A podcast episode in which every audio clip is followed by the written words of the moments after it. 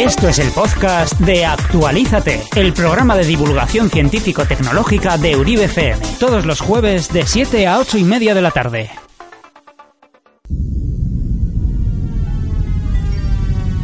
He visto cosas que vosotros no creeríais. Atacar naves en llamas más allá de Orión. He visto rayos de brillar en la oscuridad cerca de la puerta de Tannhaus. Todos esos momentos se perderán en el tiempo, como lágrimas en la lluvia. Es hora de morir. ¡Hey, Ray Batty! Si quieres superar tu programación, ven y actualízate.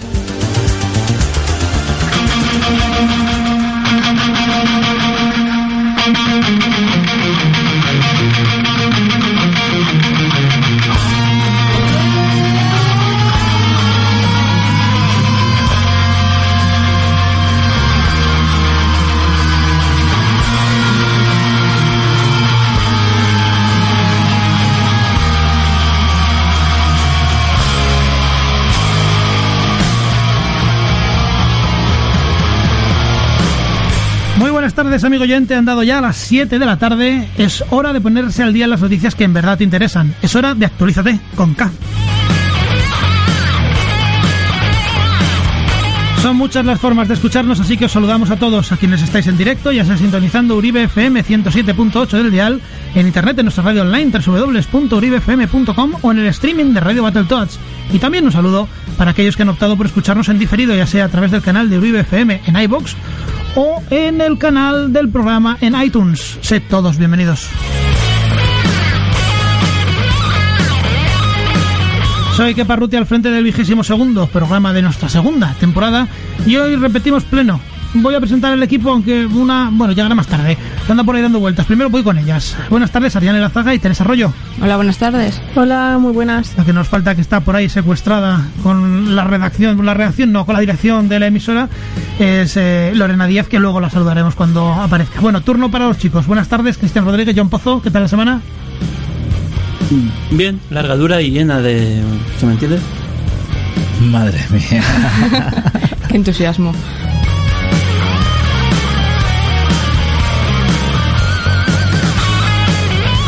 Y antes de comenzar, solo nos queda un detalle que pedirte, amigo oyente.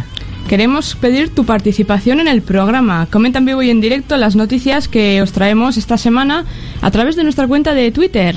Déjanos tu mensaje en la cuenta arroba actualízate.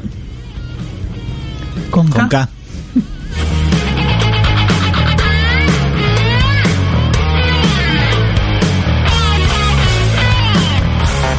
Hey,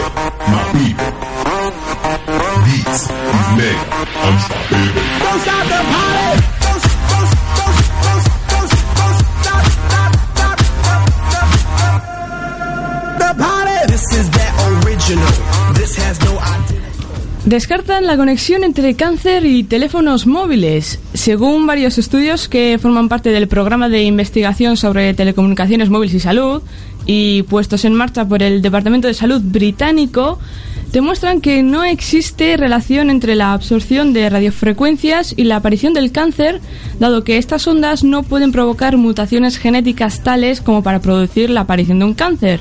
El programa, por cierto, se inició hace 11 años. Ala, y otro estudio que demuestra lo contrario que el anterior, que había demostrado lo contrario que el anterior. No, en ¿Cómo, ningún momento perdona? se ha dicho que, No hay ningún estudio. que todo- demuestre que es, que es malo. O sea, ah, yo creo que ha habido estudios de todo. Que Pero luego que sí, lo de que los decían que espermas, no. que por ejemplo reducía la calidad del esperma. Cada uno lo que le importa. Bueno, eso no es la cáncer. Está claro. Este estudio está directamente relacionado con el tema del cáncer. A partir de ahí, si las frecuencias, las radiofrecuencias producen otras cosas, el estudio no, no entra en este asunto. Claro, Hombre, pero en el, en el caso, en el caso del, del esperma, es- se basa en lo mismo que, por ejemplo, también te reduce la calidad del esperma eh, que lleves slips apretados. Es un tema de temperaturas. O hacerte muchas radiografías. Los rayos X también en teoría afectaban a eso. Ojo, pero los rayos X lo entiendo más porque son radiaciones, al fin y al cabo. Pero radiofrecuencia, entonces también, ¿por qué no?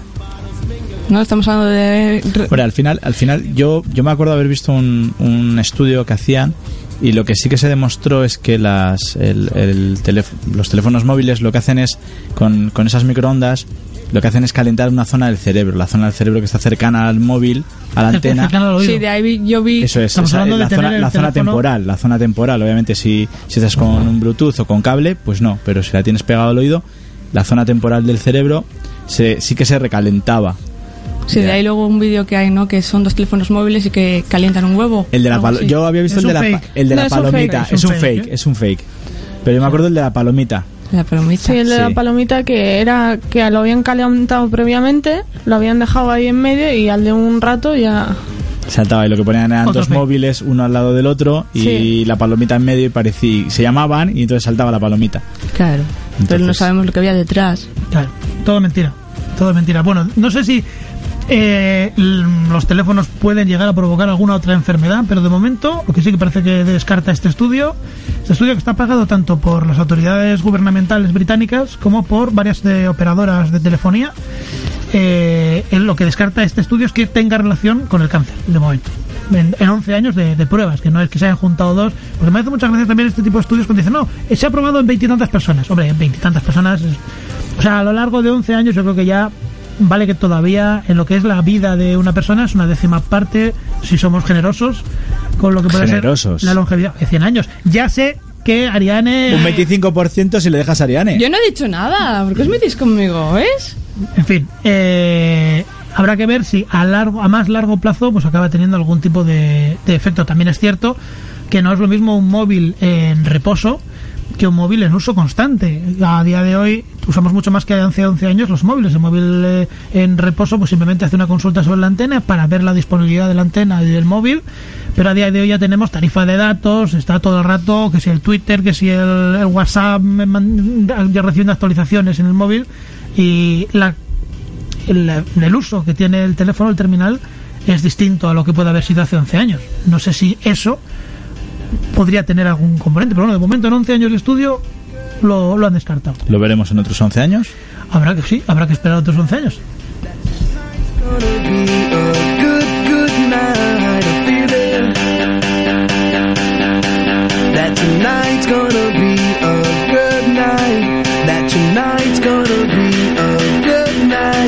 That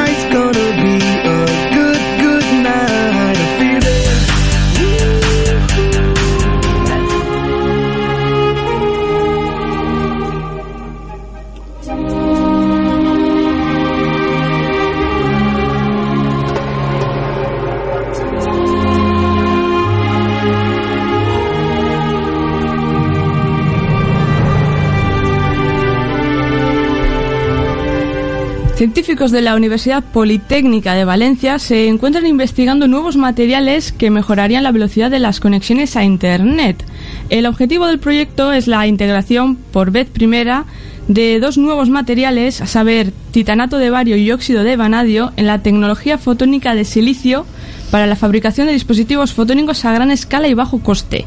De esta forma se busca mejorar el rendimiento de las telecomunicaciones y así también incrementar notablemente la velocidad de transmisión a través de Internet.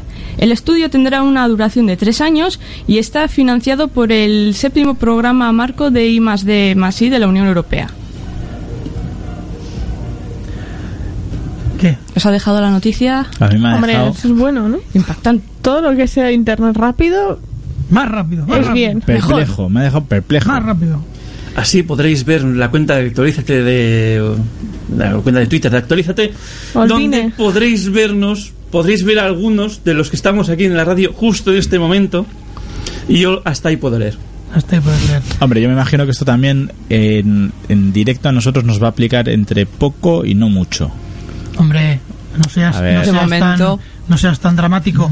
Bueno, a lo que me Tan refiero que esto, negativo. que esto va a venir muy bien para los ISPs, para todas las compañías que van a tener que alquilar menos fibra óptica a, a los propietarios de las fibras ópticas. O no, o no, o no, porque si, si el- una, un internet más rápido también implica una capacidad eh, para el usuario de subir o bajar información más rápida.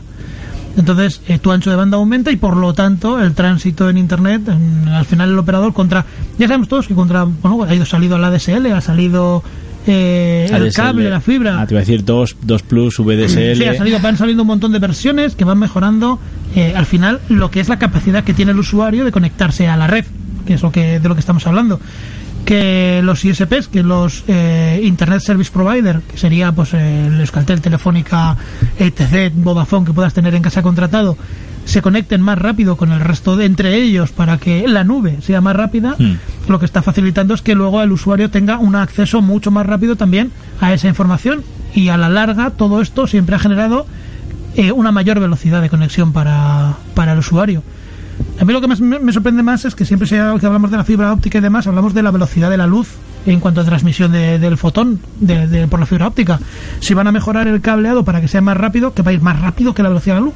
O es que no iba realmente a la velocidad de la luz. Yo me entiendo que no, porque iba a través de un medio que, bueno, tendría su resistencia y tardaría un poco más, pero en- en- entiendo que va a ser ahí donde, donde esta tecnología, en el momento en el que pueda aplicarse, va a pretender acelerar las comunicaciones. Hombre, yo, yo mm, de todas formas en las últimas eh, los, pues, los últimos avances que se han hecho con las fibras ópticas, lo que sí que estaban consiguiendo era realmente multiplexar. ¿Y qué es multiplexar, querido Cristian? Que seguro que estabas poniendo que ha dicho este ton- eh, multiplexar. Que, que final- se las da él mismo ya directamente. Sí. Ya, ya, no ya, hace porque- falta que se las dé yo, se las da él mismo. es que, Hombre, es tú que- piensas que solo tiene un diccionario a la semana y dice, pues tengo que explicar Tengo más que aprovechar. que se solo ahí. y que además ten en cuenta que en estos momentos no te veo. Entonces no me la puedes Habrá dar que también poner como- fibra óptica para Eso que... es, para vernos. Entonces, no, no me ves tú, tampoco me ven en el tweet que acabamos de publicar en el que se, se nos ve algunos del programa. A ti no. a mí no, se me a ve. ti, John, no. Habéis sacado una foto y a mí no me se me ve. No, no, no. es una Un foto. vídeo, de hecho. Es un vídeo. Un vídeo. Y me he librado, menos mal. Está Cristian a tope. Bueno, la cosa es que por el mismo camino, por así decirlo, podemos lanzar eh, distintas, con distintas frecuencias la luz. Entonces es como si mandaras por una misma autopista un coche que va eh, en una que va inclinado de una manera, otro que va de otra, otro que va codificado de una manera, otro que va de otra, uno rojo, uno azul, uno verde, y entonces por una misma autopista puedes mandar muchas más veces la señal. Eso sería intentándolo explicarlo más. ¿Se me ha entendido?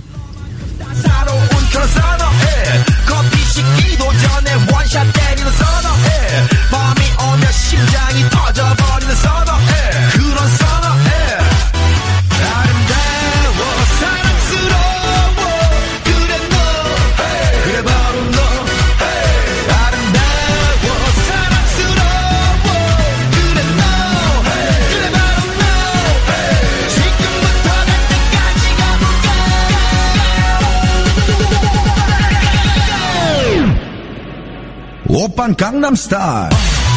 Bueno, después de este tupido velo que le hemos corrido a John y su explicación, eh, Ariane, ¿para qué querríamos más velocidad de Internet? Por ejemplo, para seguir consumiendo Internet.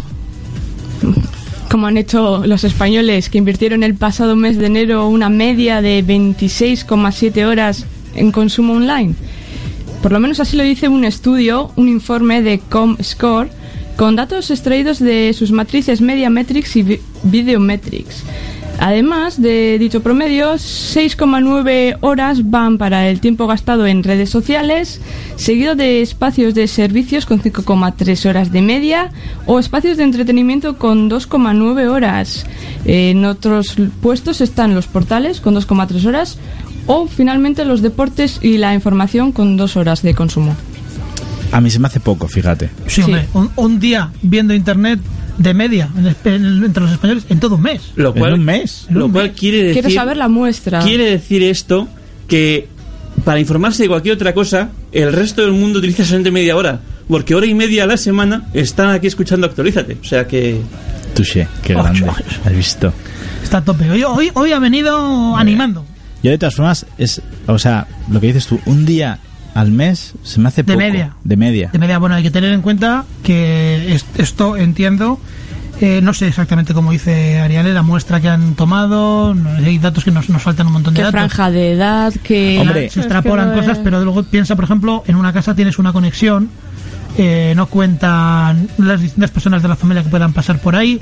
Luego hay otro montón de gente que no tiene todavía internet, o que casi no lo usa. Ya, Eh, yo, abuelos, yo lo que creo niños, que, que han mirado cuánto se ha gastado entre todos los españoles. Digo, no, que no es- puede ser, porque hay algunos que están todo el rato conectados. Por eso lo digo. Y, Entonces, habrá, quien, no- y habrá quien no ve internet en la vida. A ver, evidentemente hay gente que no está conectada a internet, pero si quieres hacer un estudio viendo en qué estás navegando, entiendo que las horas muertas que pueda estar el ordenador, digamos, sin navegar, eh, no las vas a contar, no las vas a tener en cuenta. Toda esta gente que se está descargando cosas, oh, que, que la hay, Que la hay. que la hay todo el día descargando, eso no es no es que estés no estás navegando por Pero si luego no le da tiempo a ver lo que descarga. Bueno, esto es otro problema. Pero estamos hablando del tiempo de consumo online, no del tiempo de conexión online. Entonces, entiendo que es el tiempo que estás dedicando realmente a navegar, a pasar de una página a la siguiente o cambiar eh, dentro de la misma página a otro contenido. Tal y como está repartido por horas, tiene pinta de ser una encuesta. Pues puede ser. Y la verdad es que la gente también repartirá un poco, no sé, a la limón. Sí, y teniendo en cuenta que si ahora hiciéramos aquí una encuesta preguntando a ver cuánto tiempo nos tiramos en internet nosotros, creo que daría algo más que 27,6 horas al mes. No lo sé. Hablamos de ello otro día.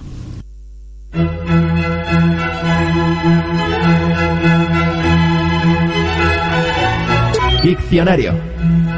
Acceso a Internet. Conecta individualmente un ordenador personal, dispositivo móvil o una red de computadoras a Internet, permitiéndoles acceder a servicios como la web o el correo electrónico. Los proveedores de servicios ofrecen dicha conexión a través de distintas tecnologías, entre las que actualmente priman el ADSL, la fibra óptica y el 3G.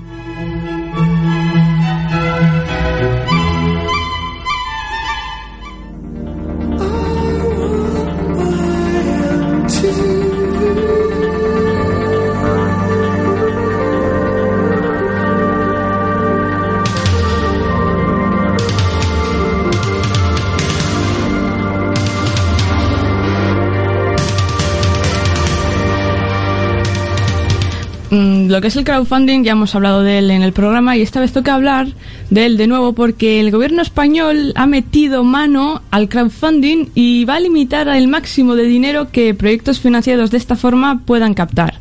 Un millón de euros. Pero la cosa no queda ahí. Además, los nuevos proyectos que busquen financiación de este modo deberán partir al menos de un capital igual o superior a los 50.000 euros o en su defecto contar con un seguro de responsabilidad civil con una cobertura anual de 150.000 euros. De la misma forma, tampoco podrán aceptar pagos de más de 3.000 euros por cada inversor, además de que tendrán que registrarse en la Comisión Nacional del Mercado de Valores y en el Banco de España. En caso de incumplimiento de estas condiciones, las multas ascienden hasta los 200.000 euros e inhabilitación de operar en cinco años. Vamos, que han mandado el crowdfunding a la basura. Sí, o sea, esto es como cagarse en los principios de, del crowdfunding, ¿no? O sea, te tienes que registrar en un montón de sitios. Pero no, es que tienes que tener 50.000 euros. Sí, O eh, sea, se supone que además muchos de los proyectos, por ejemplo, he leído que eran pues para ir, por ejemplo, a no sé qué eh, salón de algo, para promocionar algo o cosas así, es, es contando que esas personas ni siquiera tienen dinero para trasladarse a ese sitio. eso es. Que no, prete- que no pretenden sacar 10 millones de euros. No. O sea, me han cortado. Y venga. Sí, sí. Como sí. habías bajado la voz, digo, esta termino ya, te corto. Estamos peque- teniendo una pequeña incursión. Habíamos dicho que Lorena estaba por ahí y que iba a volver, pues está volviendo. Déjala que termine de entrar a la pobre y luego que salude. Vale, dejamos el Eh, todo eso. Sobre, sobre esto, eh, teniendo en cuenta que ya las primeras acciones han sido coger y sacar. ¿Os acordáis cuando la semana pasada comentamos que por el tema este de la, la nueva legislación de propiedad intelectual, Sí. Eh, lo que iban a hacer iba a sacar todo de España? Pues con el crowdfunding ha pas- ha pasado lo mismo. Ya han empezado los primeros sistemas de crowdfunding a salirse de estar registrados en España a registrarse en Estados Unidos, No, donde sí. así no les afecta. Es lo que me está dando la sensación de que luego lo que tienes que hacer pa- para librarte de esto o de, de esta simplemente es salirte del país. Ujú. Otra cosa será después si esto se lo quieren aplicar a que tú, por ejemplo, si yo estoy poniendo pasta para Star Citizen, que, que puede que esté o no, Puede, puede. puede que esté o no, eh, si a mí también me lo van a limitar. Porque, vale, no creo yo que vaya a llegar a los más de 3.000 euros. Espero que no. No, Se- pero Señor Chris Roberts, espero que no. Pero si pongamos alguien que tenga pasta que de sobra y quiera meter más de 3.000 euros en un proyecto fuera de Estados Unidos, en teoría podría hacerlo. No, no, pero otra cosa curiosa es que los inversores son los Sí. que se tienen que registrar en la Comisión Nacional del Mercado y el Banco de España. Claro, pero ¿sabes por qué No, no los otros. para poder después decirles, "Mm, ¿y ese dinero que tienes ahí, de, de dónde lo sacas? que después otra cosa será lo que se quiera declarar y todo esto, pero como aquí cada uno declara lo que quiere y las cuentas van como van, pues creo que... ¿Verdad que pa? No te estaba escuchando. Tengo aquí al, al técnico de la emisora que está poniendo al día a Lorena en alguna cosilla. Ajá. Y entonces, mm, yo que también estoy ahí enterado, me tengo que poner un poquito más al día por si acaso. Así que no me hagas una pregunta directa porque sí, he, he oído mi nombre, pero no sé de qué me estás No hablando. te quieren, Cristian, no te quieren. No, no. Me- Yo- Menos mal que estoy bien acompañado a este lado del cristal, que si no... ya por eso no te hago caso.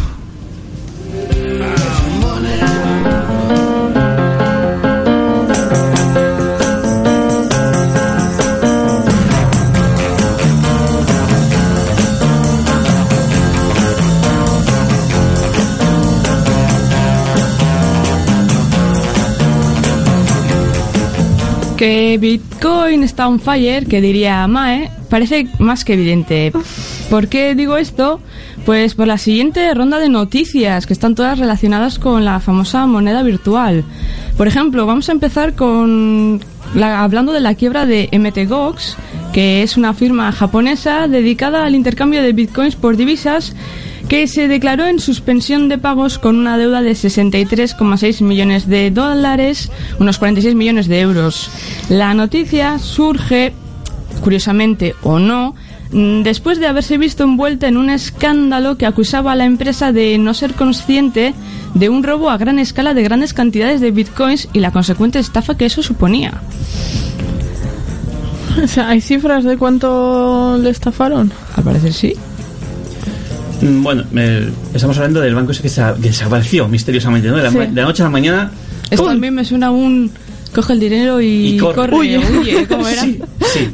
Hombre, Eh, ya, ya estuvieron avisando que esto había que tener cuidado, que tal. y- ya, pero bueno. Pero casualidad, ¿eh? Desaparece el dinero que están en Bueno, bancarrota. había quien estaba a favor, había quien estaba en contra. En realidad, Sí, casualmente todos los que tuviera que todo lo que tuviera que ver con bancos estaban en contra, casualmente. Casualmente. estas noticias Como no lo pueden controlar, ¿no? Casualmente la noticia de la desaparición de una página por, por o sea, es la más importante que había, pero la desaparición de esa página ha tenido mucho eco, mucha repercusión en los medios. Sí.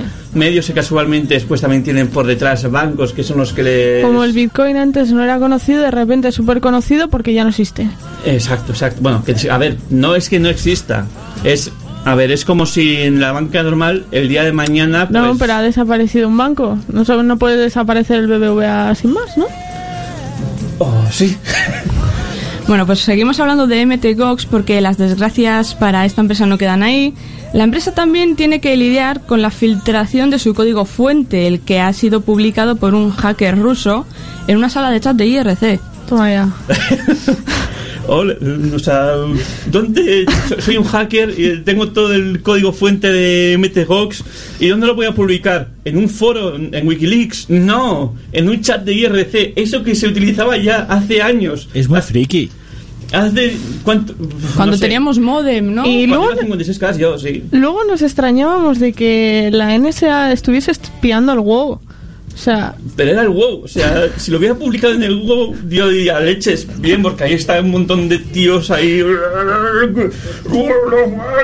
Pero Me encantan las onomatopeyas de Cristian Me asustan. para explicar el, el entorno wow. Eh, pero bueno, en un chat IRC me ha caído bien ya este hacker. Sí, de, re- de repente yo he vuelto a los 90. sí, sí, básicamente. Es buen sitio, es buen sitio. Y buena Es- época, ¿no? Espera, tú en los 90 ya estabas en internet. ¿Tú en los Oye, 90 habías nacido? oye. Yo Oye. sí, yo sí. oye, Otras aquí no sé. ¿Qué ataque más gratuito? Abierto Vale cajón de que- mierda. vale que en el 90 yo no existía, pero en el 91 sí, ¿eh? Ah, Ojo, bueno. cuidado. Bueno, pues ahora seguimos con las noticias de Bitcoin, que aquí se nos está yendo la olla como siempre. Y MTGOX no es la única empresa que había de este tipo que existe y que se va a pique. La misma suerte ha sufrido la canadiense Flexcoin, que ha anunciado su cierre tras sufrir el robo de 896 Bitcoins, que esto serían unos 450.000 euros, de su Hot Wallet. ¿Qué es, ¿Qué es el Hot Wallet? Son monedas online que están disponibles para transacciones rápidas. Sin embargo, el dinero de su Cold Wallet la que no está disponible en ese momento, podrá ser recuperado por sus propietarios, aunque la empresa no mencionó ninguna suma concreta. mm, Del cold wallet. Bueno, vamos, a- esto es, resume muy fácil. Los bancos normales, además de tener el dinero que tienen en caja, en la caja fuerte, pues tienen, o sea, pueden, pueden decir, vale, no tengo, me roban este dinero, pero lo tengo asegurado, lo tengo lo que sea. El Bitcoin, como es algo virtual, pues no tiene nada asegurado, entonces se tiene que salir a la, a la calle.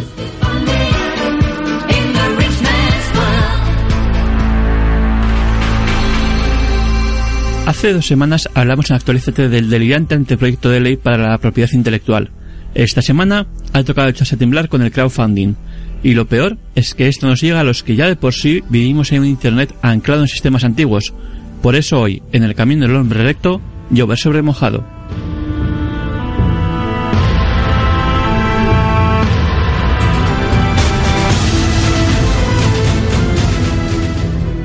Cuando hace ya 15 años entré por primera vez en Internet, aquello era algo extraordinario. Me costó asimilar tener a la disposición de un par de clics, bueno, un par de clics y un buen rato, lo que suponía navegar en, a 56K en un universo de GIFs animados y webs hechas casi completamente en HTML puro y duro, las oportunidades de descubrir, de compartir y de, a fin de cuentas, ver todo un universo de conocimientos que allí se encontraba. La inevitable expansión de la red, sin embargo, la ha ido convirtiendo, desfigurando. En lugar de hacer que el mundo se adapte a ella, las diferentes injerencias de gobiernos y grandes multinacionales han ido convirtiendo Internet en una versión cutre, capada y bastarda de lo que fue en su momento. Y es que las recientes injerencias, typical Spanish, vienen ya a caer en terreno ya obsoleto. Un ejemplo, salvo casos concretos, existen diferentes fechas de lanzamiento para que un videojuego salga en USA y en Europa. Esto viene heredado de los tiempos de la distribución física, pero no se ha solucionado. No es sino otro ejemplo de cómo las diferentes industrias siguen pervirtiendo la red. Por ello, sí, critiquemos lo que se está haciendo mal, pero critiquémoslo todo. Tanto lo que hemos conocido como lo que se está haciendo, de forma que algún día puede que tengamos ese Internet que en su día soñamos.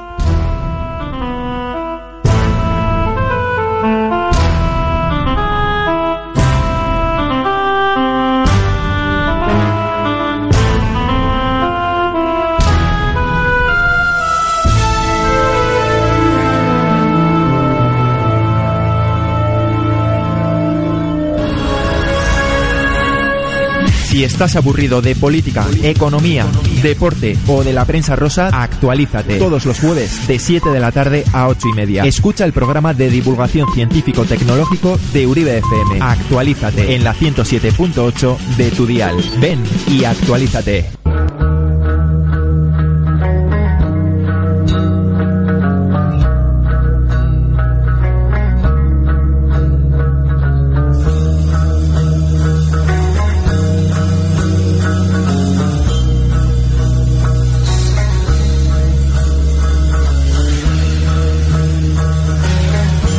Siete y 32 minutos de la tarde, tras este par de minutos de, de anuncios, seguimos en Actualízate hablando de ciencia, tecnología y demás noticias de interés. No te separes de la 107.8 en donde seguimos con nuestro peculiar repaso a la actualidad de la semana.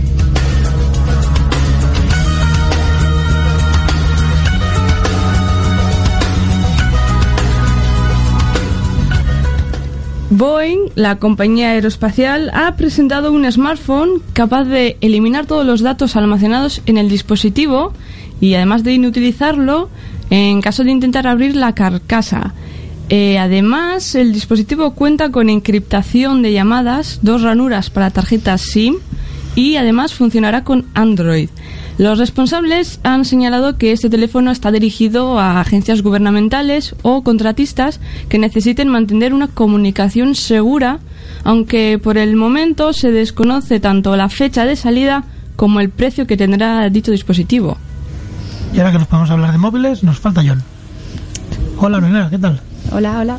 Yo quiero uno de esos, ¿eh? Qué pena que solo sea para agencias gubernamentales. No, en, no, no, en principio, principio. en principio. Pues ya a ver No. si llega rápido a la. ¿Quieres que se te eh, ¿Quieres tener las llamadas encriptadas y todo esto? Claro, pero esto no tenía ya Merkel, no tenía un móvil de estos, de un Sí, teléfono ¿no? encriptado con las llamadas, sí. Se suponía.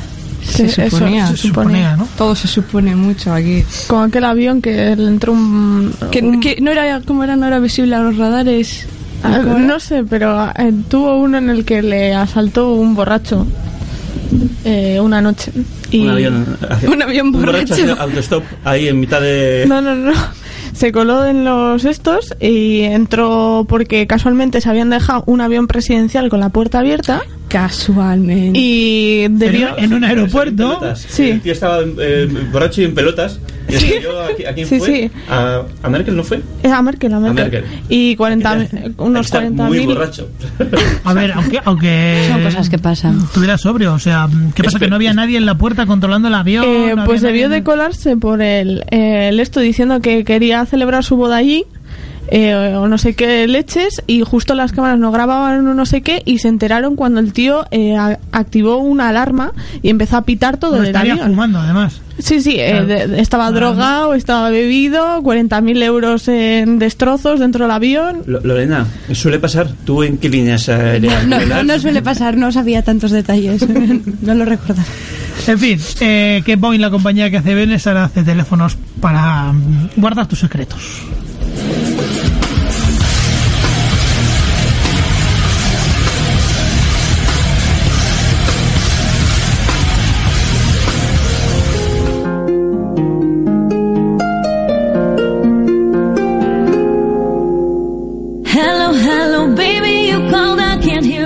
Vamos a seguir hablando de teléfonos móviles para hablar de Carbon, un fabricante indio que tiene pensado lanzar teléfonos con un arranque dual con los sistemas operativos Windows 8.1 y Android.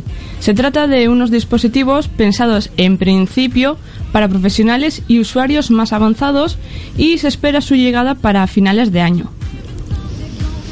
Este si quieres supongo que podrás pedirlo. El otro también, en principio. Pero tú también, cuando se lance, que no sabemos cuándo, este ya tiene más o menos una fecha. Sí.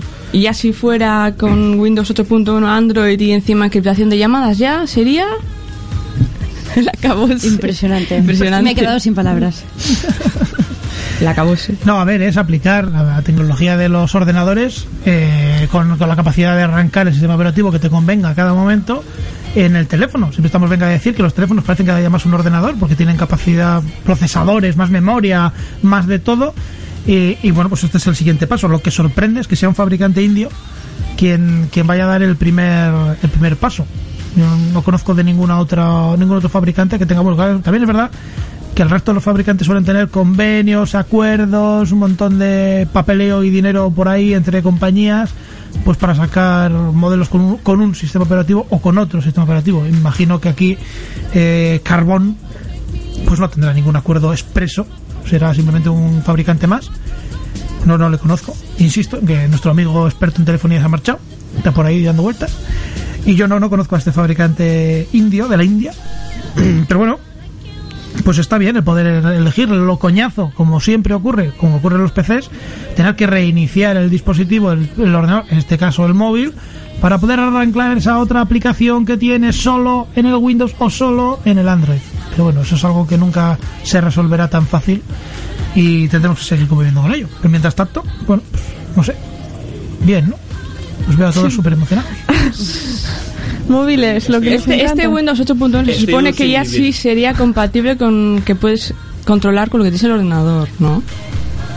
El 8.1, El pero eso ya es 8.1. otra cosa distinta. Ya estábamos Pero se ya- suponía que se podías controlar con tu teléfono, ¿no? Hombre, aplicaciones para controlar desde el, desde el móvil el ordenador, yo creo que hace tiempo que hay. Sí, ¿eh? sí, eso sí, E incluso Posibilidades de aplicaciones. escritorio remoto, incluso aplicaciones, incluso pues, para la tele también, con infrarrojos y tal, para tener el mando de distancia en la tele, de la tele en el teléfono móvil también. O Telegram, ¿no? hay. ¿No se podía también tener en la, en la tablet? Sí, de hecho se puede tener en la tablet del móvil. El podéis meter algo con Telegram. En fin.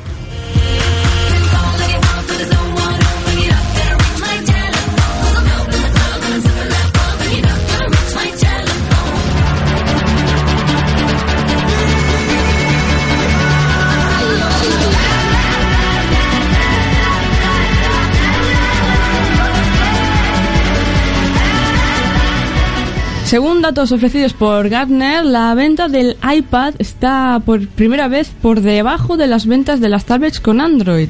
Así, Android ha ascendido de un 45,8% de las ventas totales en 2012 a un 61,9% de las ventas totales durante el año 2013. Por su parte, iOS se quedó en solo un 36% de las mismas. Y ahora, que ya no vamos a hablar de móviles, llega John. Hola de vuelta otra vez. Bien. Muy buenas. Bueno, pero puede hablar de Android. Puede hablar de... O de iOS. ¿Qué te parece? Que se vendan más tablets que no son de i- iPads. Bueno, sí, lo raro es que no se hiciera antes.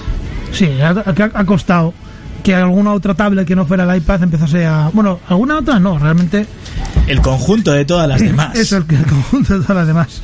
Yo vuelvo a decir que aquí cuando hay estudios, no sé si están mezclando churas con merinas, porque una cosa es el iPad, otra cosa es el iOS y otra cosa es Android. Hombre, estamos hablando decir, de, tablets. Ya, pero quiero decir, es que luego aquí me dice iOS se quedó en solo un 36%, pero es que iOS no solo va en los iPad, también va en los iPod Touch. Ya, pero se está refiriendo al dentro del mercado de tablets. Dentro de las... Entendemos, entendemos Mm. que sí, vamos, no vamos a ser Vale, positivos. periodísticamente puede que esté mal, puede que no estén detallando si se refieren a eh, dispositivos con sistemas iOS, pero nosotros sobreentendemos en la buena voluntad del redactor de esa noticia que se está refiriendo al mercado del tablet. No sé por qué te has alejado de repente, ahora se te oye mal. Repente Es pa- que es se para que emociona, traba- se es come el micrófono, luego se separa. Es para que Te trabajes. hemos oído, ¿eh? te hemos oído, pero, pero te- distante. En la distancia te hemos oído.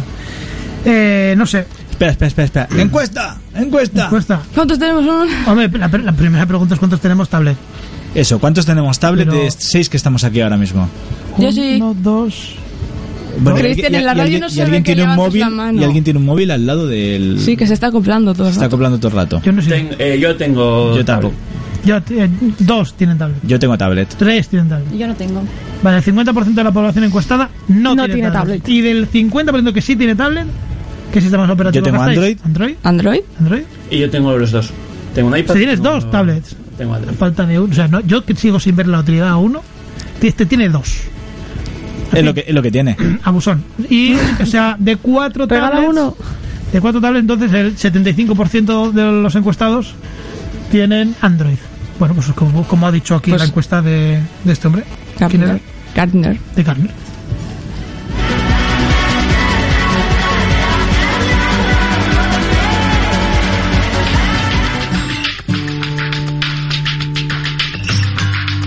¿Sabías que... ¿Sabías que la velocidad de los módems cuando se popularizó Internet a finales del siglo pasado, gracias a las tarifas mal llamadas planas, era de 56 kilobits por segundo? ¿Que para aumentar la velocidad de descarga se podía contratar un segundo proveedor que solo ofrecía la descarga vía satélite a través de una parabólica en casa? ¿O que en agosto de 2013 el tráfico de datos en Internet descendió repentinamente un 40% durante los dos minutos en que los servicios de Google quedaron desconectados?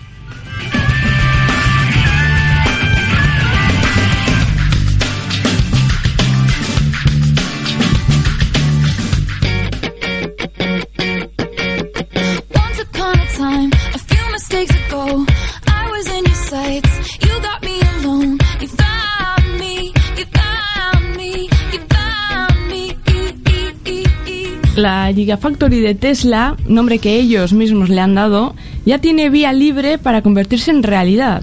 Para esta fábrica, Tesla ha desembolsado 1.600 millones de dólares recaudados de diferentes inversores y espera inaugurarla en el futuro 2017. El objetivo de esta fábrica será el de fabricar miles de baterías para los modelos de la casa y además la marca espera lanzarlo lanzar ese mismo año su modelo de coche eléctrico asequible con el nombre Yen 3 y con un precio de unos 35.000 dólares. Vaya, Es un crowdfunding a lo bestia, ¿no? Es un... Sí, sí ha hecho un... Aquí, aquí el gobierno español habría metido mano ya, ¿no? Sí, pero Tesla no es español, así que... Menos mal. Pero no lo digo porque si el gobierno español iba a limitar a un millón de euros y estos son 1.600 millones de dólares, Eh, y a 3.000 por inversor. Fíjate que no necesitas inversores para conseguir eso. para conseguir Bueno, esta pasta. depende. Sí, bueno. Star Citizen ya tiene más de varios inversores que hay, Menos mal que hay un pack tampoco que es cuesta español. 5.000 euros. O sea que alguno y, y existe gente con ese pack ya. Bueno, pues estos han montado han- el crowdfunding para hacerse una pedazo. He visto las fotos, por cierto, de, del- lo que pretende ser la, la fábrica. Deben de tener ya el solar, además. Entonces ya en base al solar que, que tenían previsto, pegan línea de ferrocarril en la fábrica por un costado, tienen un parque eólico y un parque de paneles solares en una esquina, eh, evidentemente pues para aprovechar la eficiencia energética porque eso habrá que para mover los robots, las piezas y demás para montar eh, la cadena de montaje eh, todas estas baterías que pretenden hacer. eh, pues eh, A mí, a mí aparte de la batería, a mí me encanta ya que, que Tesla se meta ya a un nivel de coche eléctrico con un precio razonable. Hombre, era de esperar. Estás Hombre, fabricando ver, coches, estás era- vendiendo coches. Era su, era su idea, empezó con el roster de 100.000, bajó al S, estaba el X que todavía no lo sacan, pero bueno, su idea sí que desde el minuto cero, de hecho no sé si habéis visto eh, un reportaje sobre la fábrica anterior de Tesla. No, Uy, no, sí, yo- sí, yo- yo, vamos. lo sueles ver todo- todas las semanas.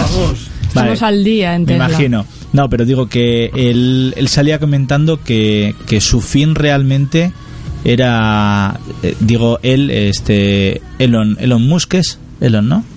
El, El CEO, supongo, el presidente. CEO, sí, sí, el, presi- el presidente, que es un crack, eh, decía que su idea era hacerlos asequibles y realmente 35.000 por un coche totalmente eléctrico, pues bueno, se mueve en los, en los parámetros precio habitual. actuales, sí, de un, de un coche ya eléctrico, luego con subvenciones y tal, depende de los países, se le queda un poquito más Pero asequible, aquí pero... lo, lo importante también de esta noticia es el hecho de que con una fábrica totalmente automatizada, moderna, eh, fabricar estas baterías de ultimísima generación para que realmente los coches tengan la autonomía que el público general espera es viable a un precio, un precio asequible. Entonces ya puedes realmente abaratar los precios de los Eh, coches. y- es el y- paso necesario, mm, totalmente vital para y ahora los que dices adelante. y ahora que dices de la autonomía es que realmente el que tiene el récord de autonomía en coches eléctricos es el, el Model S así que pues bueno pues a ver si de tal palo tal astilla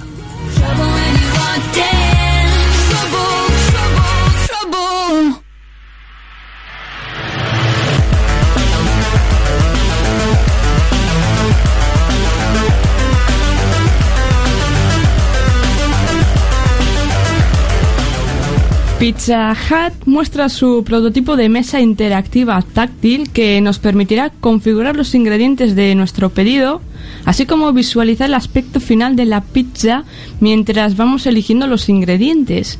El proyecto ha sido desarrollado en colaboración con Chaotic Moon Studios y además de permitirnos elegir los ingredientes de nuestra pizza, también nos permite configurar la vianda por mitades en caso de ser necesario. me encanta como dice pizza Pizza. Pizza. Pero esto me recuerda un poco a los kioscos de fotografía. Iba a decir, que- yo iba a decir, no sabía que Pizza Hut seguía en activo. bueno de hecho a ver eh, Sí, hombre. el, Sí. comenta- el comentario de lo de Pizza Hut sí que es cierto que aquí ha pasado a ser Domino's Domino's Pizza. de nuevo pero fuera Pizza Hut sigue siendo una cadena una franquicia brutal o sea o sea existe existe como existía antes de, de venir aquí que bueno, Hombre, no va a ser lo mismo, no va a tener el mismo éxito que ha tenido, por ejemplo, cierta pizzería que apareció en cierto evento del que luego hablaremos.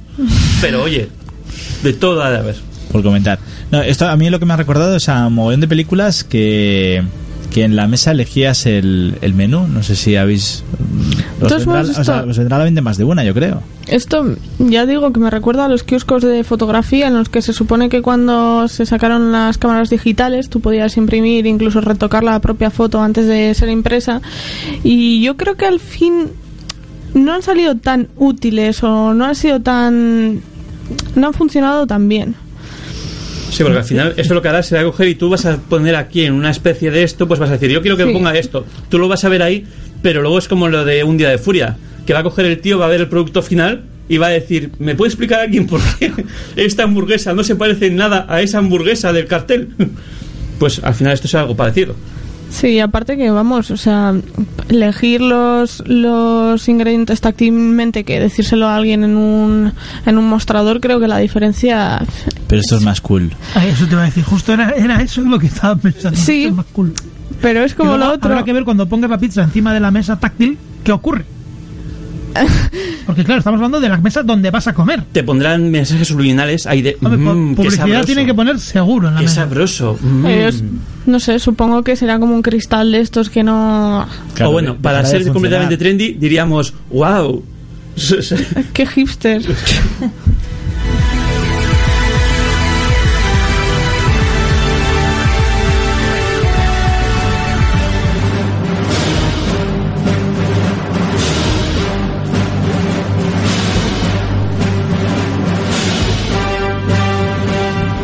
Toca hablar del imperio. Facebook ha cerrado su app de, Messenger para Windows, la cual fue retirada del servicio de su página el pasado 3 de marzo. Lo curioso del caso, o no, es que este anuncio surge después de que Facebook anunciase la llegada de Messenger para Windows Phone. O sea que tienen una app para el teléfono. Mm. una app Para chat Windows Phone. Para, para Windows Phone, para Pero el ojo, teléfono. es el Messenger de Facebook, ¿eh? No, Sí, sí, no, sí, sí, sí, no, sí. no pensemos que El Messenger chat- ha vuelto a la vida. El No, no chat ha de vuelto, por Facebook- desgracia. El chat de Facebook eh, tiene una aplicación para el teléfono con Windows, pero no para el ordenador con Windows.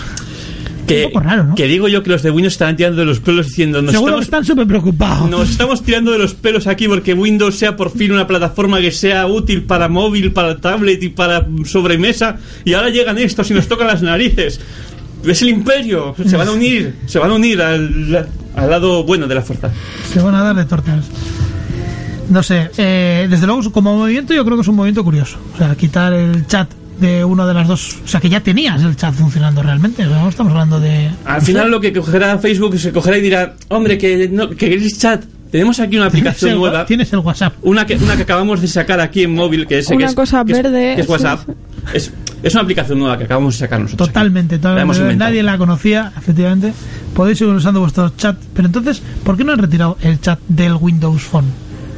Porque tú el WhatsApp no lo tenías de momento en el PC. Ni nada, Dales tampoco. tiempo, dales tiempo. De momento, he dicho, de momento no lo tienes en el PC. Entonces, eh, lo normal hubiese sido retirar el chat del Windows Phone y mantener el chat que tenías de Facebook en el PC e incluso hacerlos compatibles. Es decir, si estoy en el chat del Facebook, poder mandar un mensaje al WhatsApp, que total es la misma empresa. Pero claro, ahora tienes dos sistemas de chat en el móvil y ninguno en el PC. Bueno, si estás conectado online al Facebook, evidentemente puedes usar el chat interno del Facebook, pero Pero es que se está utilizando la táctica Steam. Primero te lo quitan todo y luego te lo devuelven. Y quedan como los buenos porque te lo han devuelto. O sea, es un. Es el imperio, son el mal. Pero empieza a ver el lado bueno del lado oscuro.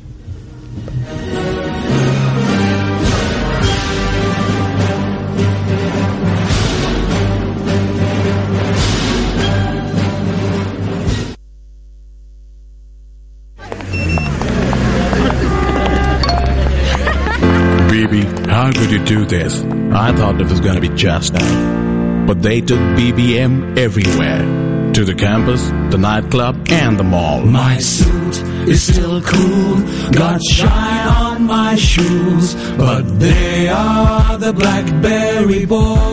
Pues hablando de unos que se van, vamos a hablar de otros que llegan. BlackBerry ofrecerá su servicio de BlackBerry Messenger en Windows Phone y Nokia X en los próximos meses, según ha anunciado la propia compañía.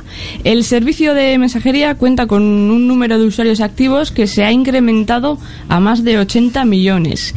Esta noticia ha hecho que las acciones de la compañía canadiense hayan subido hasta un 8%.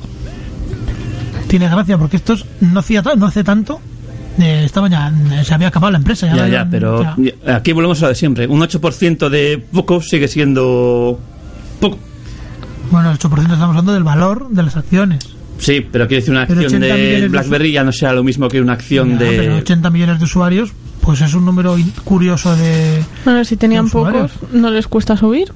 y a mí también también si pocos, ¿no? positivamente. ya ya O sea, pero tiene que estar aquí Teresa para sacar el- ahí- iba más por la por la idea de que ha estado a punto de cerrar BlackBerry, parecía que se había acabado el universo para ellos, dejábamos de hablar ya de, de BlackBerry porque estaban difuntos totalmente, se iba a vender, se iba a hacer trocitos, las patentes por aquí, esto por allá. Es que BlackBerry nunca va a desaparecer. Pero, no, pero acuerda- no. acuérdate que dijeron, espera, todo el mundo nos quiere comprar. Si nos quieren comprar será por algo. A lo mejor no somos tan malos. De todos modos, esto también me recuerda a un a esta videojuegos que estaba a punto de cerrar y No, perdona, eso fue una táctica empresarial de Good Old Games, de Go.com, que cogió y dijo, cerramos porque nos está yendo muy mal y entonces regalamos juegos y lo ponemos todo tirado. no, no, no, lo no. típico de, de- se, se vende por, o sea, ¿cómo es? Descuentos por reforma o tal. No. Por CS, sí. No, yo me refiero a uno que hicieron un juego final como Final Fantasy. De despedida. Y claro, luego tuvo eso tal apogeo que tuvieron que Sí, reabrir. de hecho Final- es que Final Fantasy, la historia de Final Fantasy es esa, que, que era el último juego, pues se, se llamaba Final Fantasy, Sí, sí, con el que última. ya decían, ya que nos vamos a ir, nos vamos a ir a lo grande, hicieron el Y se pasaron, en el se momento, pasaron, sí. y de pronto, anda que ha vendido mucho, ah, pues hacemos, ya llevan 15 juegos, creo, de Final Fantasy. Y, entre otros. Claro. Whistle,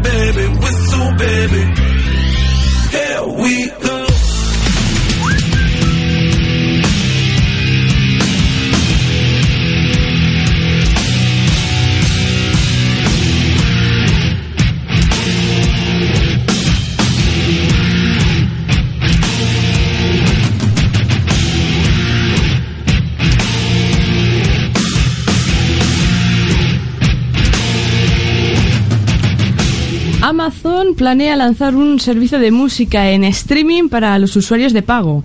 Para ello se encuentra actualmente en conversaciones con las discográficas, pero de llegar a buen puerto, el servicio de Amazon se las tendría que ver con Spotify, servicio muy popular en los últimos años. Además, eh, esta nueva funcionalidad para las cuentas premium también incrementaría su precio en más de un 50%, pasando de los 40 dólares actuales a 119 dólares de cuota anual. Yo no sé si puede competir o no, porque si es solo para los usuarios de pago. Sí, sí, aparte a mí me- parece curioso eso de que usuario de pago, pero te la meten sí o sí.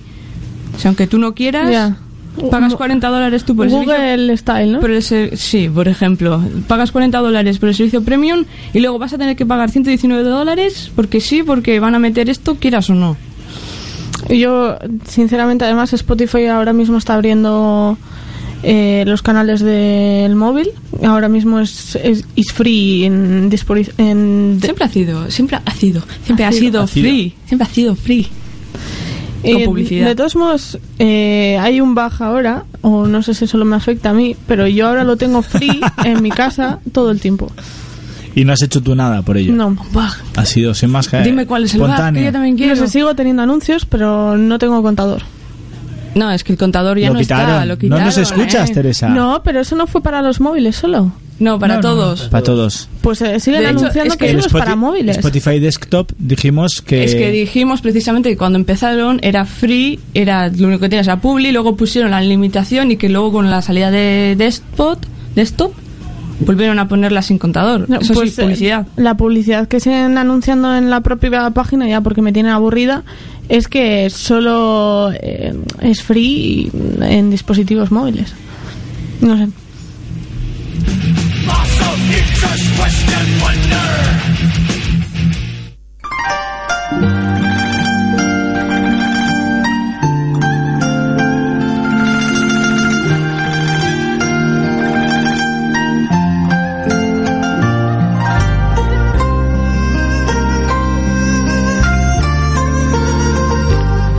Y una semana más toca hablar de YouTube, el rover lunar chino. Oh, Oh, esta vez ha vuelto a sufrir una avería que le impide entrar en su segunda fase de inactividad. esto es una historia de superación. También me recuerda a Pasión de Patentes. Una semana es una cosa, la semana siguiente es la otra. Es que, de hecho, en la semana pasada, en, en las historias de YouTube, hay que buscarle una musiquita. sí, hay que buscar una positividad. para el porque dron. dijimos, sí, porque ya ha terminado tal y va a volver a la inactividad. Nos escuchó y dijo, Pues ya no. ¿cómo que voy a no volver me a la apagó. inactividad? Yo Eso es sigo. porque quería salir en actualiza. Y le, y le ves al pobre ahí dando pasos ahí arrastrándose por la luna. ¡Ah! ¡Sigo vivo! ¡Ah! Esta nueva avería implica que no podrá hibernar durante la fría noche lunar en la que se llegan a alcanzar los 180 grados bajo cero. En esta ocasión la avería se ha dado en un circuito de control de la unidad de conducción, tal y como ha afirmado el científico responsable del programa espacial a la agencia de noticias Xinhua. Estos pueden escribir ya un libro, ¿no? Es, Yo sé- eh, son los primeros pasos de la agencia eh, de espacial china. Sí que es verdad que han lanzado satélites. Lanzado- agónicos.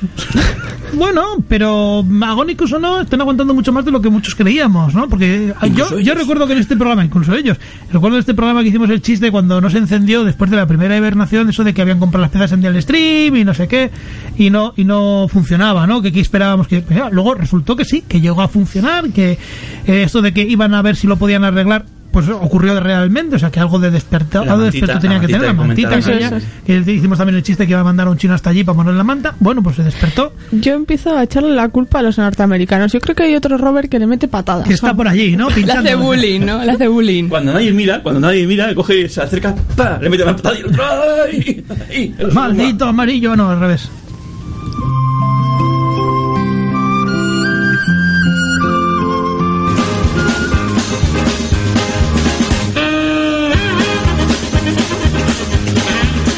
Bueno, si mi garganta me lo permite, voy a hacer el repaso y hoy se lo voy a dedicar a una serie de ecos de sociedad. En primer lugar, a Neil Armstrong, el hombre, el primer hombre en pisar la luna, ahí donde está el YouTube, que murió ahora año y medio y que va a dar nombre al centro de investigación de vuelo que la NASA tiene en la base Edwards, en, de la Fuerza Aérea al sur de California. Allí, en aquella base, acumuló más de 2.400 horas de vuelo como piloto de pruebas antes de convertirse en astronauta. Y fue allí donde se convirtió en subdirector de aeronáutica cuando dejó de estar en activo como astronauta. Y me quedo en el espacio para hablar de otra vieja gloria, en este caso de un satélite. La Wide Field Infrared eh, Survey Explorer, una sonda, fue apagada en 2011 tras completar su misión y lejos de ser desmontada, la NASA la repuso en servicio en septiembre de 2013 con el fin de ayudar a los esfuerzos de la compañía por localizar y catalogar los objetos próximos a la Tierra que pudieran ser potencialmente peligrosos.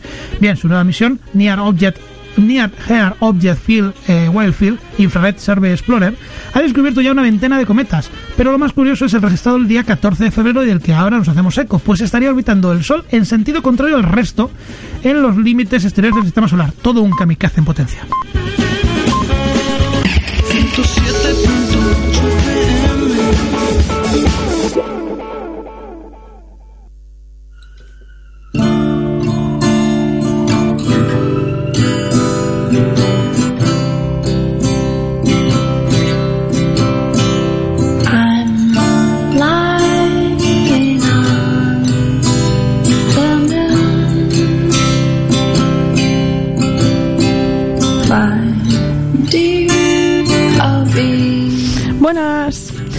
Cada día nos lo ponéis más difícil, ¿eh? Eso va por todos los que estáis por aquí. Ve, si fuera fácil no tendría Ya, gracia. Pero, reto. pero hoy no estás sola, Ya, ya, ya. estáis dos. Hablar de música y de cine en los archicomerciales Oscars. Nada fácil, ¿eh? Muy difícil, muy Sí, sí. difícil. Y para ello, que mejor que Lorena, que ha estado con la berlinese hace poco, y yo que normalmente me suelo encargar de la sección de música, a ver qué sale. A ver, para ir abriendo boca, poco a poco empezaré con la sección de canciones, a lo que tengo una pequeñísima reclamación que hacer. Os prometo que he estado buscando la versión metalera de Let It Go para ponerla de entrada, pero no he encontrado nada decente, así que no he podido ponerla. No sé vosotros, pero yo ya estoy de la cancioncita hasta aquí. Está muy bien y las versiones son muy monas, pero basta ya, ¿no? Que hay cosas mejores. Y por eso me quedo con Kareno, eh, mi queridísima Ka- Kareno, que es la que está sonando, la cantante de Ya Ya Yes, y su canción para Her. Aparte de esta canción, ha participado con Trent Reznor, ese habitual de mi sección, para la película de Millennium y también estuvo en Frankenweenie. También teníamos en la categoría AU2, de los cuales creo que ya no hay mucho que decir que no se ha dicho ya. Y Farren Williams, que este año está despuntando que da gusto, desde que participase con el, eh, como vocal en Get Lucky de Daft Punk. Este norteamericano no para de trabajar. Pero una recomendación, lleva mucho tiempo haciendo música y merecería mucho la pena echarle un ojo a su banda, Nerth.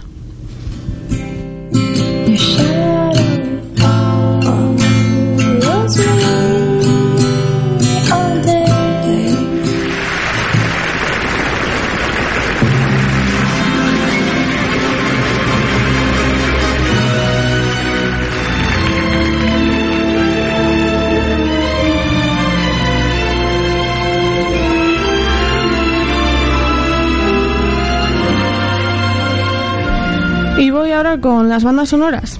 Y comienzo La Casa por el Tejado, sí. Hablando de Arcade Fire. Y diréis, ¿y qué hacen bandas sonoras Arcade Fire? Pues estaba nominado eh, también por Her. Eh, y he de decir que me ha sorprendido gratamente. Es una canción a piano, nada que ver con la música que suelen hacer habitualmente, obviamente. Pero bueno, curioso. Por cierto, hablando de Her, hay una versión también que han hecho River Phoenix, es el, pro- el protagonista de Her, Mm, no lo sé. con Scarlett Johansson, que la de sale, cine, pregúntale la de cine, Lorena. sale tocando el, el, no sé, el banjo, el, El banjo. El banjo. El banjo. Banjo. Banjo. Banjo. Banjo. Banjo. Banjo. Y Scarlett Johansson cantando. Y que es una canción bastante. Scarlett Johansson le da mucho por hacer versiones de canciones que no debería. Ahí lo deja. Yo lo dejo ahí. Pero bueno, eh, la verdad es que bandas sonoras originales me da igual quién estaría nominado, sea quien sea, el premio para mí siempre debería ser para John Williams, porque ha hecho himnos para una vida. Si no gana por La ladrona de libros, la película por la que estaba nominada, que gane por ser el creador de otras extraordinarias composiciones como Star Wars, Jurassic Park, Indiana Jones, ET, Superman y por supuestísimo de haberse encargado de dar melodía a casi toda la saga de Harry Potter. El señor Williams, he de decir que cuenta con la friolera de 82 años y lleva dando voz a las películas desde el 58. Ahí es nada.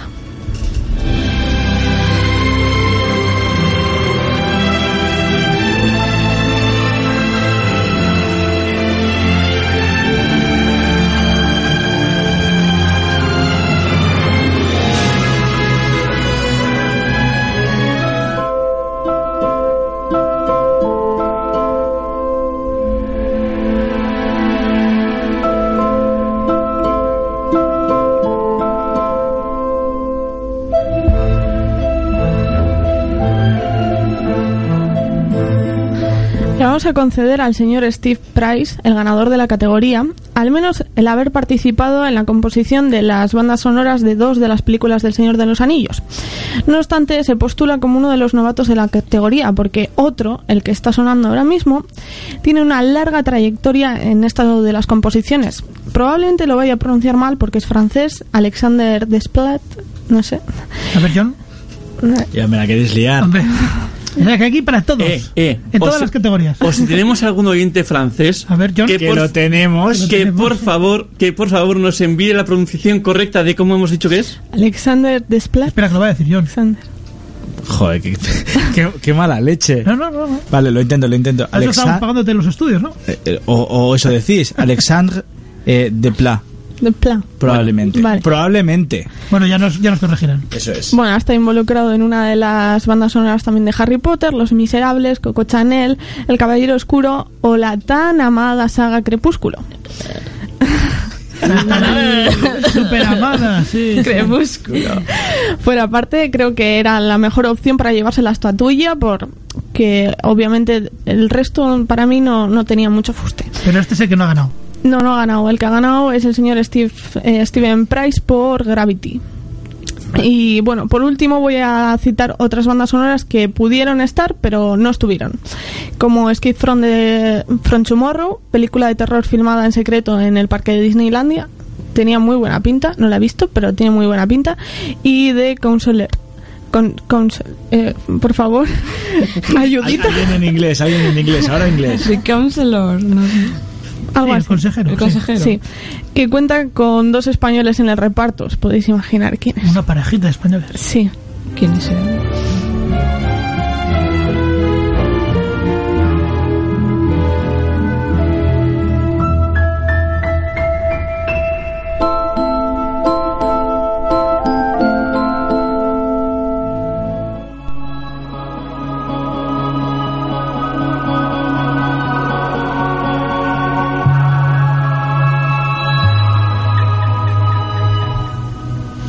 Bueno, y entramos con los más visu- visual de los Oscar. Algo ligerito para empezar a abrir boca. Hoy vamos a cambiar y nos vamos a los cortometrajes.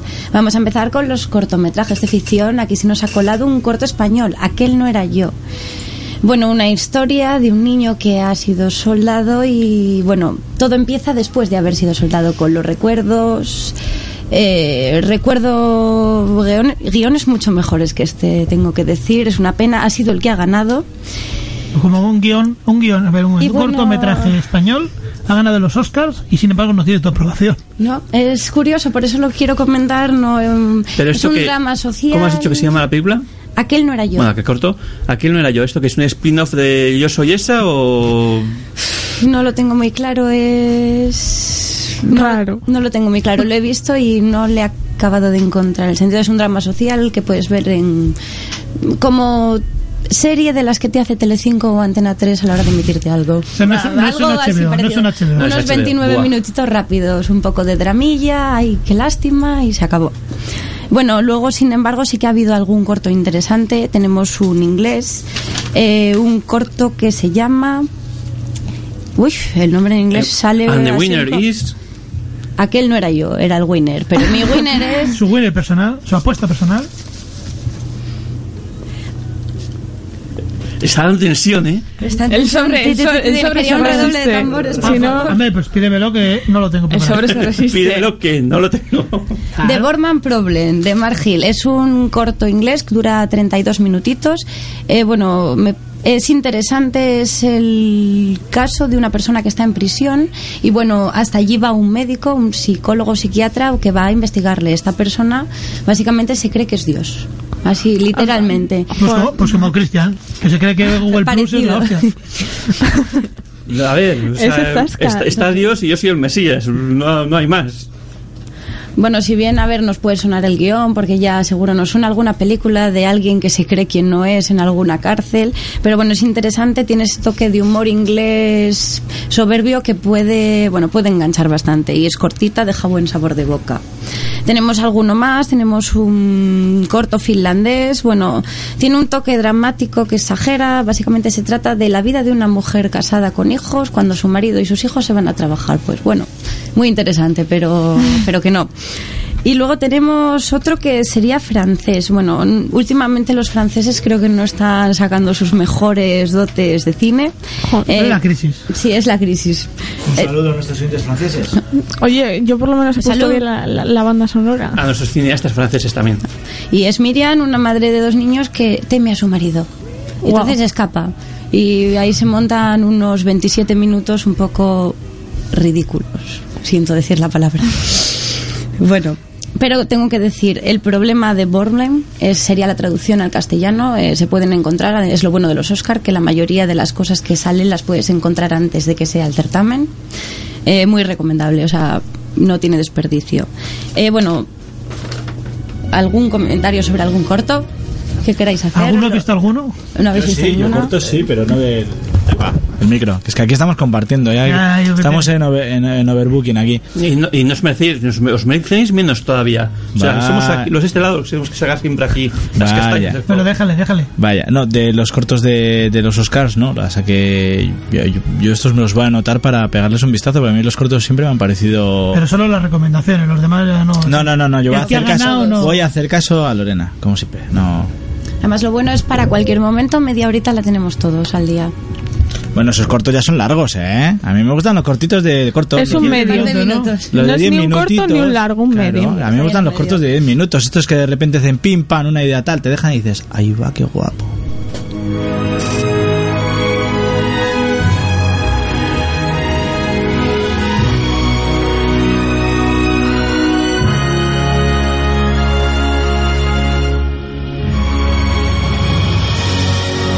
Crítica. Bueno, y vamos a pasar a otra categoría diferente que no hemos tocado, bueno, en el certamen, por ejemplo, de la Berlinale, como serían las películas documentales. Eh, bueno, en este caso mm, voy a empezar hablando de la película que ganó. Eh, bueno, se llama 20 Pasos de la Fama y es un poema pues a las coristas del pop, del sol. Mm, Pues bueno, sí, está bien, eh, está bien documentado, tiene muchas entrevistas. Pero te interesa, es un tema, no sé, os interesan las coristas de los años 20, 30, A muchos 40, les interesan las sol? coristas en general. Y o sea, su esa pregunta... como anónimas. Ah, no, mm, eso es da igual, eso no... Pues bueno, para ganar un Oscar, no sé, algo más, ¿no? Seguimos, bueno, esta para mí es mi clara favorita, eh, se llama The Act of the Killing, el acto del asesinato. Bueno, es una película documental noruega y su narración habla de un tema que nunca se ha hablado históricamente, que es en Indonesia, pues cuando se llevó al cabo el golpe de Estado militar. Y habla del genocidio tal cual, de lo que pasó justo después. Es como una película muy de a quien le gusta el cine, Gaspar Noé, el francés. Espeluznante, te deja con... Si os atrevéis a verla, verla. Sea, muy Y- HBO, ¿no? Con mucha sangre y con lo que haga Sí, falta. sí, Muy cruda. es merecida, más que se lo hubiera merecido realmente.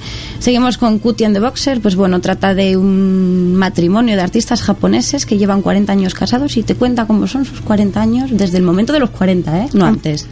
Pues bueno, bien. O sea, cómo han llegado allí. No, Sí. no cómo han llegado allí, sino cómo están a partir de, de esos Eh, 40 sí, años. Es bueno, pues vale, bien. No, yo no lo hubiera nominado.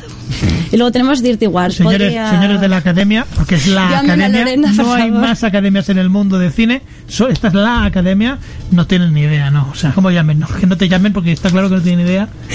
Te seguimos con Dirty Wars, Guerras Sucias. Bueno, es interesante, habla, recuerda el cine norteamericano de los años 70 y un cine de conspiración, policíaco, novelesco. Eh, es interesante. Da una versión pesimista, indignada, son 150 minutitos, se hace largo, tengo que reconocer, pero es interesante. Si lo ves con ganas, se ve. Y bueno, es empieza como el destape de Estados Unidos en sus cosas y acaba siendo pues globalmente a lo largo de su historia, de alguna manera. Y muy interesante. Bien, bueno, pues... eh, Yo me he quedado con, con una duda de todo esto. Es que yo he estado, estos días estaba mirando los Oscars y todo esto, pero yo me he quedado con una duda. Igual vosotros me lo podéis aclarar. ¿Y el DiCaprio qué Oscar ha ganado? Yo, yo creo que eres cruel. a- al mejor perdedor. Muy, cruel. Por Titanic. Ha ganado por Titanic. Bueno, si, si queda tiempo y me lo permitís, yo voy a hacer una crítica. Voy a hablar de mi libro. Sí. Pues rapidito. Vale, venga, va, pim pam. Como crítica, me voy a meter un poco con la categoría de maquillaje y peluquería, ya que me toca un poco. Esta categoría debería ser una sección itinerante, ya que si no hay ah, caracterizaciones de nivel, no sé cómo podemos seguir teniendo en funcionamiento el premio. No obstante, teníamos al Hobbit y tampoco fue ni siquiera nominado. Ganó Dallas Buyers Club y no sé por qué, porque en realidad es que lo que tuvo que trabajar es Jared Leto para bajar todos esos kilos, que el maquillador lo único que se dedicó es a pintarlo como una puerta. Y a otro que les nominaron por pintar a rodillo fueron a los maquilladores del Llanero Solitario, que volcaron un bote de pintura cuarteada sobre Deep y luego dirán que es el viento del desierto. En fin, al menos Jackass tenían un buzo de envejecimiento completo, una prótesis facial y capilar muy logradas y bueno, esto es todo lo bueno que puedo mencionar de este premio. Te has quedado gusto ya, ¿no? Sí, mucho. Ya puedes respirar. Bueno, yo quiero decir un tema, cosa me parece interesante. Ya que estamos, ya que estamos. Ya que estamos. Ya que estamos. ampliando. Pero, pero fijaros, fijaros que no estamos hablando de la película, el actor, el- la, la actriz ganadora. De Estamos hecho, hablando hemos hablado de todo, como todo mucho, como alternativo mucho de los uno que no ha ganado. De uno que no ha ganado. Venga, dale, La Lorena. película no ha ganado el Oscar como tal, Gravity, Gravity, bueno, Gravity. pero sí que creo que es importante decir que los efectos de 3D que tiene esta película, y me refiero a todo, cómo han recreado un espacio, un ciberespacio, es impresionante. Un espacio, no espacio. Y bueno, se ha ido, ahí se me ha ido, perdón la expresión. Eh, bueno, ni James Cameron, creo, ni Spielberg han llegado tan lejos y se les considera unos referentes en el tema de efectos especiales y bueno, Hombre, además la gracia que tiene lo que lo que comentan. Mira, yo he de decir que No, no he visto, no he visto. no la he visto, he estado a punto de ir a verla varias veces, pero al final y me han dicho realmente lo que merece esta película es verla en 3D, si no es que ni se te ocurra verla. Es o sea, es que no merece la pena. O sea, Joder, pues yo no tengo test en casa. Y, y lo más curioso de todo es que al final en las redes sociales lo que ha trascendido de Gravity es, ha sido días después porque una modelo, creo que es Kate Hampton, ha cogido y ha hecho una sesión de fotos en bikini eh, sin gravedad también. Entonces, esto debería haber sido Gravity. Pues mira qué trascendencia, que creo que nos hemos quedado todos con cara no, de... yo, yo, no por, desgracia yo he de decir que he visto las fotos ¿Ves? y el vídeo y el vídeo y el vídeo. Y el vídeo y todo. ¿Ves? Si es el de los coristas. Es que era para eso.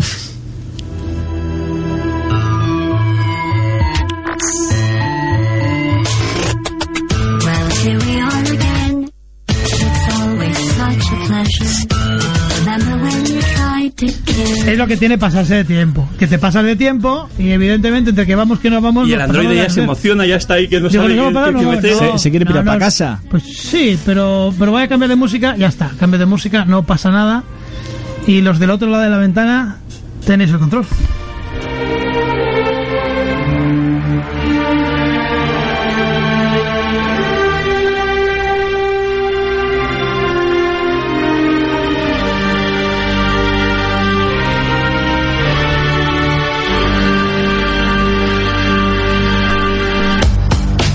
Pues vamos a seguir aquí en Actualízate cuando son las 8 y 19 minutos de la tarde ya. Y como cada jueves con esta música os vamos a recordar cuáles son nuestras formas de contacto. Que empezamos con la forma más directa y la más rápida de contacto, que es nuestro Twitter, que es Teresa.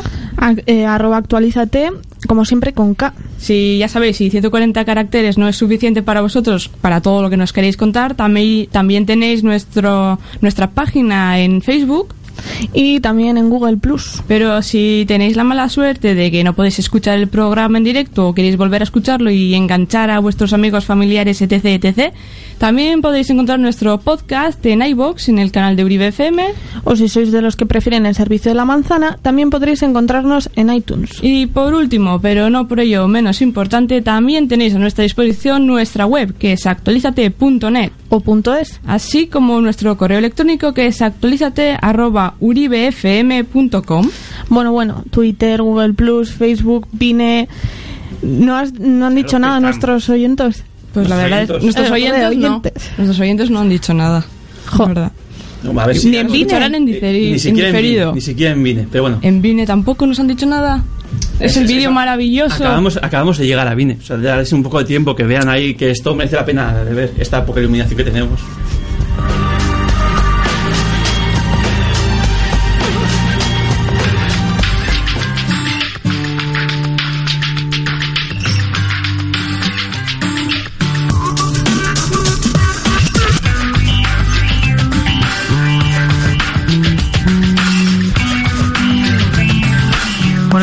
No hemos terminado. Nos quedan todavía mm, ocho minutos y medio, más o menos, que entre la despedida y tal, John.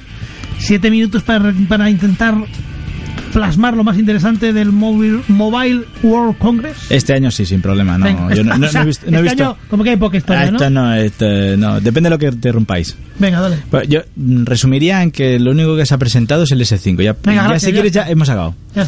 No, a ver, yo creo que lo, lo más lo que más había trascendido y lo que más bombo ha dado ha sido el S5, que ya por fin se han dado cuenta de que a la gente le gusta eso de poder meter el teléfono bajo el agua, que no es por meter el teléfono bajo el agua. Que no se trata de ir de submarinismo con el Eh, teléfono. que es que yo voy por la calle o yo voy en el monte y se pone a llover, Y se me cae un charco. por ejemplo, o estoy hablando por el- y no tengo que colgar el teléfono, yo puedo seguir hablando aunque estén cayendo chuzos de puntas, eso es interesante. Ah, pero a ver, eso ya se puede hacer, ¿no? Yo al menos cuando voy por Bilbo, si está lloviendo, pues a ver, si no pudiera sacar el móvil en Bilbo cuando llueve, mm, mal. Bueno, a ver, una cosa es que tú saques el móvil y te importe un bledo que se estropee porque no has pensado en ello. Y otra cosa es que el móvil estuviera preparado para aguantar las condiciones climatológicas de Bilbao. Correcto. Que es cierto que hoy ha hecho un buen día. Porque Sí. hoy toca actualización y Hoy, han dicho... hoy. Hoy sí. Pero hoy.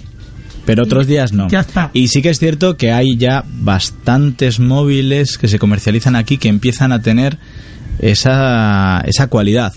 Pero, pero bueno, mm, por, por, por suerte ya parece que un Samsung de, de, de- de diario, porque también existen Es un Samsung, el S5 es un Samsung de me diario. refiero de diario, me refiero porque Samsung tiene, tiene una versión de, de estilo monte en plan rugerizado que es antichoque, sumergible, bla, bla. Sí, para ya tenía, y eso. ya tenía una versión, pero el S5 que digamos que es el de para todo el público, pues bueno, pues ya está bien que, que un, un teléfono de insignia, un buque insignia de como es el S5, pues ya, ya en ese juego. Pero bueno, yo creo que es lo más gordo que se ha presentado y ahora en los minutos que me queda voy a intentar hacer un resumen rapidillo del resto de cosas que he visto. Pero bueno, el tema de Firefox que empieza a llegar, incluso Alcatel ya ha anunciado una posible tablet, no lo ha asegurado, pero bueno. También han anunciado un teléfono de gama de acceso por 25 dólares, la gente de Firefox, lo cual pues bueno, para, para mercados emergentes pues puede ser una, una opción muy muy muy muy razonable. Luego, como curiosidad, eh, Acer ha presentado un, un móvil que además de tener eh, flash para sacar fotos normal, como muchos tienen, también tiene flash en el lado de la pantalla para hacerte tu selfie, pero nocturno. Claro, para quedarte ciego tú ahí. o sea, Para flashearte, tú te estás, pero lo- para hacerte un selfie, pero ya puede ser de noche y te, eso es nocturno, te flasheas ahí. Imagínate que estás escribiendo un mensaje y de pronto se te sal- te sale el flash. ¡Flash! O sea, a- acabas pareciendo ya que vas de fiesta todos los días, ¿no? Con el, con el flashazo ese. ¿Tú no o qué? Deberías, deberías que tienes edad, que no es por nada. Que lo digamos los viejos, no, pero sigo. Eh, Cuidado, John, que si has vivido ya lo tuyo. es cierto, a lo mejor a la, a la vuelta muero. Eh, la española Geeksphone ha presentado el Black Phone, que es, eh, pues bueno, con todo este rollo de la NSA, bla, bla, bla, bla, pues bueno, pues eh, un teléfono con encriptación de llamadas, más seguridad, etcétera, etcétera, etcétera. Como, o sea, como el de Boeing, pero a la española. Pero a la española. Lo que, no, lo que, Boeing, lo que Boeing ha presentado es uno que... que- pero No has estado cuando hemos dado la noticia. pero lo que Boeing, lo que Boeing ha presentado, pues no, no, la verdad que no he estado cuando, pero yo, Boeing ha presentado un móvil que si lo desmontas, peta. Sí, sí, si Sí, intentas los abrirlo... Eso es, para que no puedas meter una bomba dentro de un avión, etcétera, etcétera. Está un poco ahí creo, pensada la idea. Creo que es más, está más pensado para que si intentas abrirlo para sacar los datos de la tarjeta, se borre. Sí. Bueno, o más que para que si intentas meter dentro del teléfono algo que no cabe nada dentro del teléfono. que no cabe nada dentro del teléfono. ¿Sí? ¿Tú crees que cabe muchas cosas dentro de un teléfono? En, en, en los aeropuertos, en los aeropuertos hay yo, yo he oído historias. He oído historias, He ya oído- un amigo, Se dice, un se amigo me ha contado. Sí, sí, sí. Yo no he visto, yo no he visto, yo nunca veo nada. no Jamás. veo nada. Venga, entonces, No, pero ¿qué sí más cosas pero- ha habido en el Vale, sigo. Eh, ¿Qué más? ¿Qué más? Bueno, Panasonic sigue con sus con sus ruggerizados. En este caso han sido un par de smartphones, uno de, de Android y otro de Windows Phone. John, John, ¿pero qué era eso de ruberizado? Pues lo que comentábamos antes de lo del S5, pero además de aguantar agua, aguanta golpes, le puedes pegar martillazos, aguantan temperaturas bajas. Entonces, esto en, en smartphones ya Amigos, había chino- algunos amigos chinos, eh, para el próximo YouTube, al YouTube 2, hay que mandar uno de estos rugerizados. Rugerizado. Para aguantar el frío. Ya había varios, pero bueno, eh, Panasonic la verdad que los hace con un nivel de, de aguante bastante superior a lo que el resto hace. Lo que, claro, los cacharrillos valen 1.300 dólares. Ya pueden aguantar. Ya pueden aguantar, o sea, por por ese precio rompo unos cuantos, no me importa. Eh, bueno, presentaron también, la gente de Samsung presentó el, T- el Tizen OS y de hecho nos dan el sistema operativo que... Hola, señor del camión. Y... Se ha llevado uno para allí. Se ha llevado, eso es. Y de hecho, una de las eh, cosas curiosas que ha hecho es eh, cuando ha presentado las, los nuevos relojes, los relojes, los nuevos Galaxy Gear, los relojes estos eh, smartwatches famosos estos, pues ha presentado una segunda generación y estos van con Tizen OS en vez de ir con Android, que eran los anteriores. Entonces, bueno, están un poco girando para, para librarse del, del Android de verde. A mí me está sorprendiendo que no estás hablando de televisiones. Pues la verdad es que es que Mobile World Congress, a no ser que sea una No televisión me para meter en importa, el bolsillo, importa, en el CES y eso siempre se ve. Claro, pero Hombre, CES hay algunos CES que ya, que ya están ahí, ¿eh? que están en el límite de una televisión. Ah, por el tamaño, claro, sí. Sí, de hecho, de hecho ya sabéis que hay móviles que cada vez van creciendo más, van creciendo más. Yo creo que ha habido alguno que han presentado de 6 con no sé cuántas pulgadas. O sea, pero Bueno, bueno. 6 con algo todavía. Todavía sí, todavía es razonable. Eh, como curiosidad, no es, un- no es una tele, pero sí es eh, una pantalla.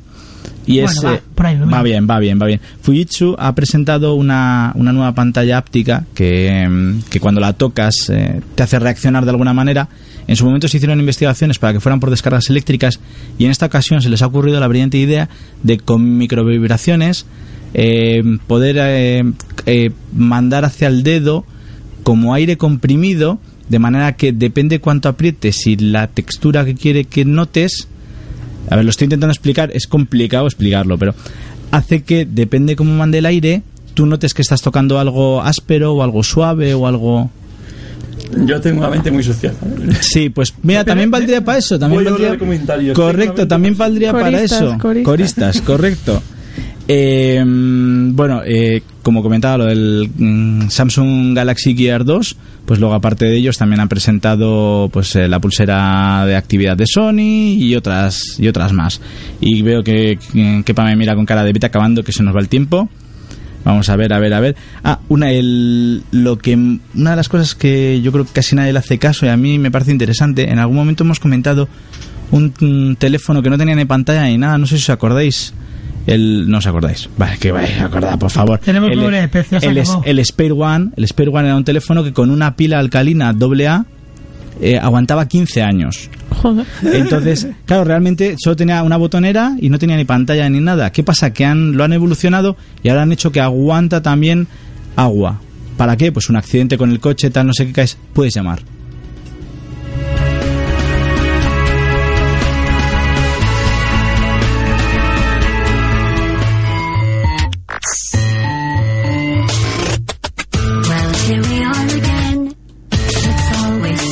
Bueno, sin hacer nuestro propio selfie, nos, nos hemos despedido de los Oscars, del Mobile World Congress y del resto de la actualidad, porque llegamos al final del programa, esta vez sí, con la música correspondiente. Una semana más, temas variados en el programa de divulgación científico-tecnológico de Uribe FM.